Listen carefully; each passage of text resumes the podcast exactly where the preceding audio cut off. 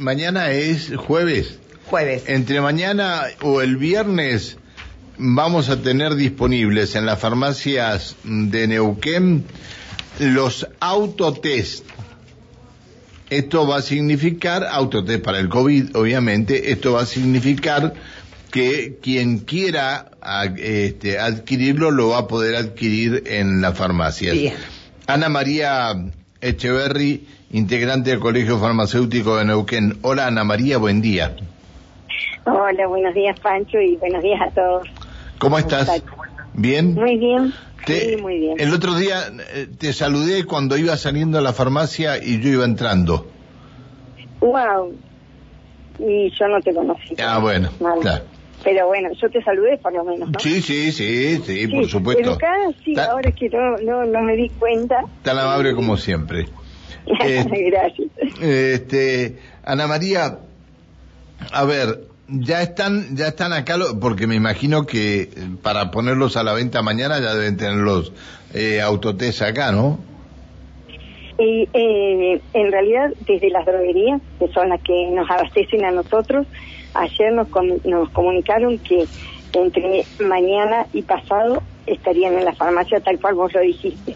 Eh, la verdad es que nuestras droguerías hay dos que tienen sede acá, y pero llegan todos los días pedidos desde Buenos Aires y de Bahía Blanca. Entonces, si no están acá, porque eso no podemos saberlo de verdad, eh, suponemos que tienen que estar llegando hoy para mañana hacer el reparto. Y bueno, al fin nos están hablados y ansiados test estarán en la farmacia. Ana María, muy buenos días. Alejandra Pereira la saluda. Hola Alejandra, buen día. Buen día. Eh, con respecto a los autotest, eh, ¿cuál va a ser el costo? ¿Con qué costo se van a manejar? ¿Si en todas las farmacias va a ser igual, algún precio unánime o cada farmacia puede diferir este, el costo de los mismos? Eh, en general hay un precio sugerido, entonces eh, las farmacias todas, eh, en general de los medicamentos al menos, ¿no? Eh, nos manejamos con el mismo valor. Eh, hay, no tenemos claro eh, los valores todavía, aunque van a rondar de, de los dos mil pesos para abajo, eso es lo que por lo menos nos han informado, y va a variar también de acuerdo a, la, a las marcas, como siempre pasa con los medicamentos, ¿no? Que de acuerdo al laboratorio hay valores diferentes. Pero bueno, dentro de, de, lo que al principio se decía que iba a ser este entre 2.500 y 4.000, creo que vamos a estar eh, por los diferentes acuerdos que se han hecho con los laboratorios en un valor bastante menor y entonces van a ser mucho más accesibles para las personas que lo necesiten, ¿verdad? Bien, cada persona que adquiera uno de estos autotest en las farmacias va a quedar registrado, van a quedar este, va a quedar esa información para hacer un seguimiento y saber cuál fue el resultado que le dio y así poder cargarlos en los datos. Exactamente, es así el procedimiento. Nosotros una vez que la persona pide el test, se carga todos los datos, eh, incluidos teléfonos, por ejemplo, entonces para hacer el seguimiento, tal cual vos decías, y eh, lo más importante es, eh, en principio, el reporte, una vez eh, realizado el test, lo tiene que hacer el paciente. Nosotros esperaríamos eh, y, y si a las 24, 48 horas no reportó, estaríamos haciéndole un llamado y ya tenemos todo el mecanismo para que esto ya quede informado, ¿no? Van a tener que poner van a tener que poner más personal en la farmacia, me imagino. Sí, vamos a tener que arreglarnos como podamos, quizás algunas horitas más de algunas personas o eh, ir acomodando cada uno, sí. Eh, es, y las que vacunamos eh, también estamos también con ese tiempo extra eh, de, de, del personal, ¿no? Bien. Es decir, a ver, para eh, el, el, el cliente va a ir a comprar el autotest a la farmacia. La farmacia le va a tomar nota hasta del teléfono al cliente, todos los datos. Bien. El cliente tiene que llegar a su casa a hacerse el, el examen de inmediato. ¿Usted? Eh, no necesariamente, esa es la idea. Nosotros por eso vamos a, tenemos que esperar, incluso eh, yo no lo tengo tan claro, por eso no, pero creo que esto, hasta siete días tenemos el tiempo de reportar.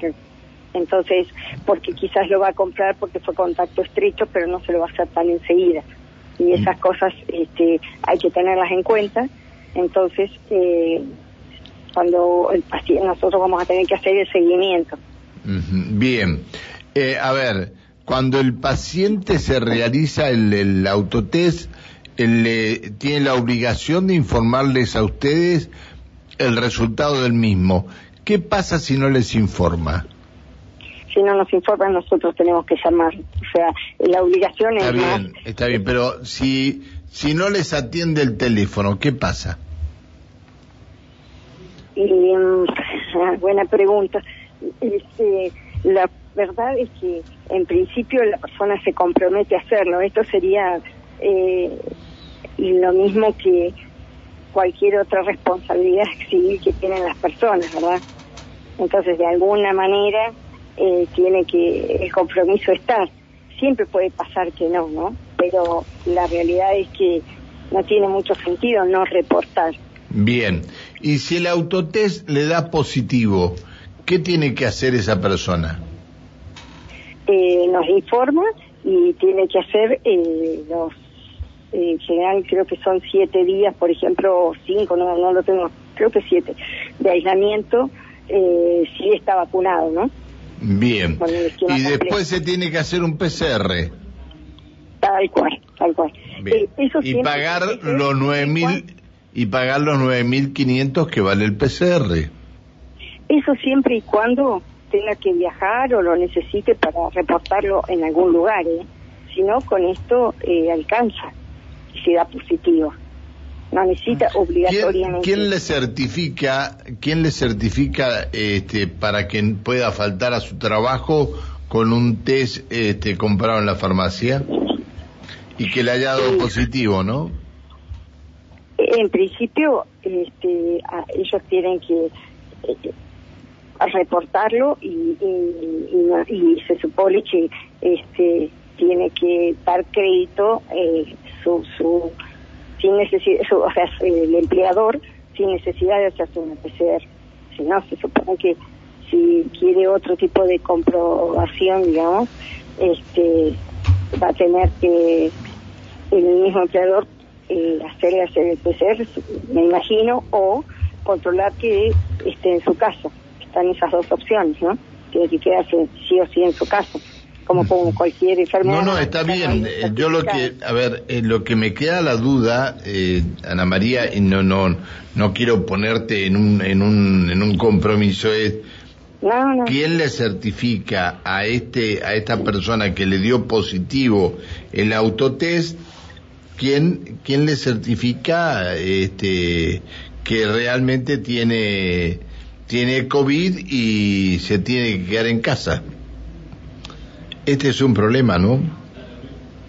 Eh, sí, eh, eh, en realidad sí es un problema.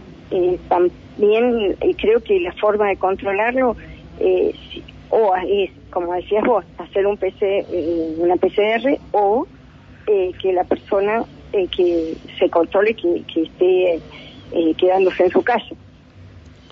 Sí, sí, sí. Porque Este, es una manera de, de saber que no es que se está tomando vacaciones.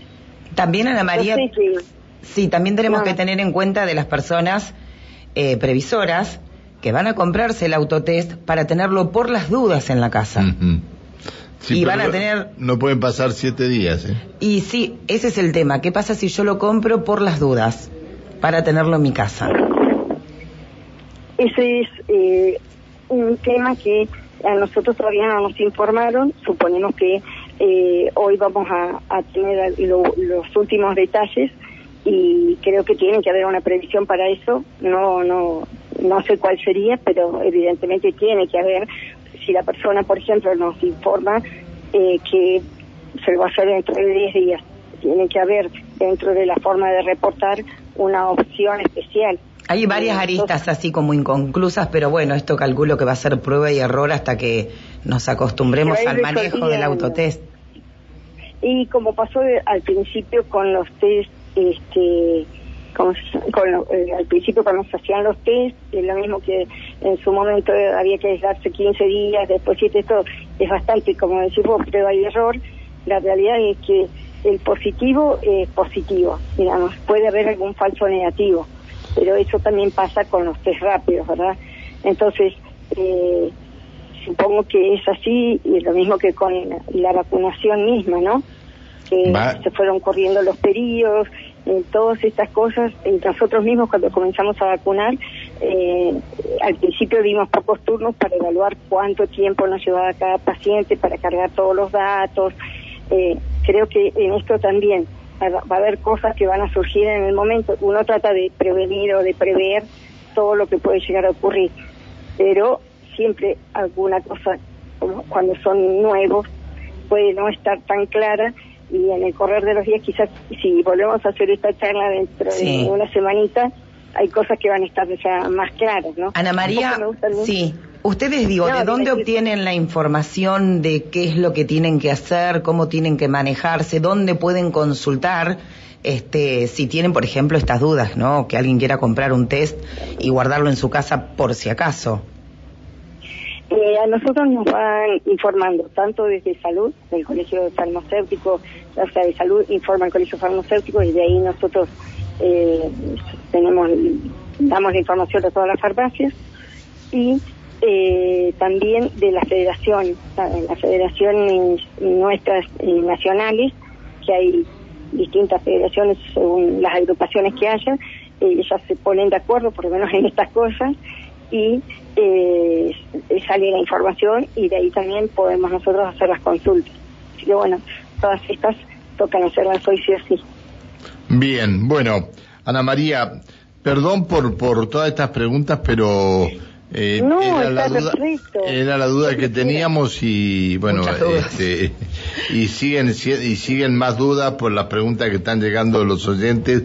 Este, todos tienen dudas es muy profundo, no es muy profundo, hasta dónde tiene que llegar, es en la punta de la nariz, no es en la punta de la nariz, qué es eso, la verdad. Eh, hay, esto, hay una, eh, hay, creo que la mayoría, pero sí, la mayoría por lo menos eh, son, se pueden hacer también en la boca. Entonces es mucho más sencillo. Ah, bien. Eso tiene de bueno porque no es eh, profundo en la garganta, pero es como un hisopado más sencillo que hacerlo en la nariz, que este, por ahí es más indefinido. Ya lo último, y, lo, y lo pregunto rápido, Ana María, cuando uno se hace el test, digo, este autotest, porque muchos decían, y se me lastimo, ¿qué pasa? Uno ya de por sí, que sabe que sí, este, el test lo hace a través de la nariz, donde duele ya lo deja de hacer, o sea, sabe que hasta ahí llegó, entonces no creo que uno corra riesgo en lastimarse o producirse algún tipo de daño. No, tal cual, tal cual, tampoco que es tan profundo, un poquito más profundo en la nariz. Algún, creo que eh, por lo menos uno que, yo vi tiene, eh, se puede hacer este, en la garganta sin problema y otro tiene los dos palillos para hacerlo en la garganta o en la nariz, entonces la gente igual va a poder elegir, pero no, no da, no da opción. Pues imaginemos también que tanto en Estados Unidos como en Europa se está haciendo el autotest ya hace un, bastante tiempo y no, no corres ningún tipo de riesgo, es eh, con bastante certeza todo lo que se hace. Y bueno, también una cosa importante, ya que estamos por ahí, eh, es que para descartarlo es importante ponerlo en una bolsita de nylon y más si es positivo porque contiene gérmenes que son este, virales o patógenos, ¿no? Está. Eh, bueno, Ana María, muchas gracias por atendernos y te volveremos a, a, molestar la semana que viene para poder charlar más del tema para ver cómo está yendo. Gracias, ¿eh? No, sí, muy amable. ¿sí? Que sea muy bien, hasta luego. Ana María Echeverri, integrante del Colegio de Farmacéuticos de Neuquén, y estos autotest COVID que comienzan a venderse esta semana aquí en Neuquén.